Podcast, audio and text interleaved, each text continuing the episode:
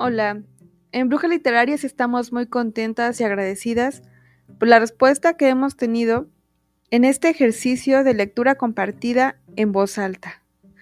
Juntas estamos leyendo las crónicas Aprendiendo a Vivir de Clarice Lispector en este febrero 2021. A continuación escuchemos Miedo a la Eternidad en voz de Sandra Romero quien recientemente se suma a esta comunidad lectora.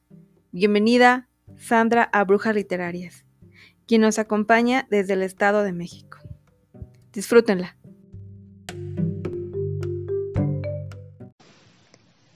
Miedo a la eternidad. Clarice Lispector. Nunca olvidaré mi angustioso y dramático contacto con la eternidad. Cuando era pequeña todavía no había probado los chicles y en Recife se hablaba poco de ellos. Yo ni siquiera sabía muy bien de qué tipo de caramelo o de bombón se trataba. El dinero que tenía tampoco llegaba para comprarlos. Con ese mismo dinero podría conseguir un montón de caramelos.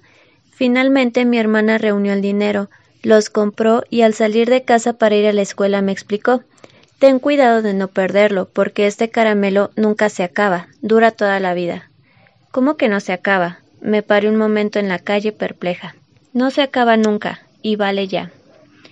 Yo estaba atónita. Me parecía que había sido transportada al reino de las historias de príncipes y de hadas. Cogí el pequeño chicle rosa que representaba el elixir de largo placer. Lo examiné. Casi no podía creer en el milagro. Yo, que como otros niños, a veces me sacaba de la boca un caramelo aún entero para chuparlo después, y ahí estaba con aquella cosa de color rosa, con esa apariencia tan inocente, haciendo posible el mundo imposible que ya había empezado a sentir. Con delicadeza acabé por meterme el chicle en la boca. ¿Y ahora qué hago? Pregunté para no equivocarme en el ritual que seguramente había. Ahora chupa el chicle para ir notando el azúcar y cuando se acabe empiezas a masticarlo. Y entonces sigues masticando toda la vida, a no ser que lo pierdas. Yo ya he perdido varios. ¿Perder la eternidad? Nunca. El azúcar del chicle era bueno, pero no muy bueno, y todavía perpleja nos dirigíamos hacia la escuela. Se ha acabado el azúcar, ¿y ahora qué? Ahora mastica para siempre. Me asusté. No sabría decir por qué.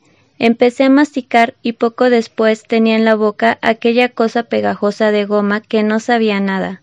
Masticaba, masticaba, pero me sentía decepcionada. En realidad no me gustaba nada el sabor, y la ventaja de que fuese eterno me daba miedo, como el que se siente ante la idea de eternidad o de infinito. No quise confesar que no estaba a la altura de la eternidad, que solo me producía angustia, mientras tanto masticaba obedientemente sin parar. Hasta que no aguanté más y al cruzar el portón de la escuela me las arreglé para que el chicle masticado se cayera al suelo de arena. Mira qué me ha pasado, dije con un fingido asombro y una fingida tristeza. Ahora ya no puedo masticar, el chicle se ha acabado. Ya te dije, repitió mi hermana, que no se acaba nunca, pero a veces los perdemos. Hasta de noche podemos ir masticando, pero para no tragárselo durante el sueño hay que pegarlo a la cama. No te pongas triste, un día te daré otro y ese no lo perderás. Yo estaba avergonzada ante la bondad de mi hermana, avergonzada de la mentira que le había soltado diciendo que el chicle se había caído de mi boca por casualidad, pero aliviada, sin el peso de la eternidad sobre mí.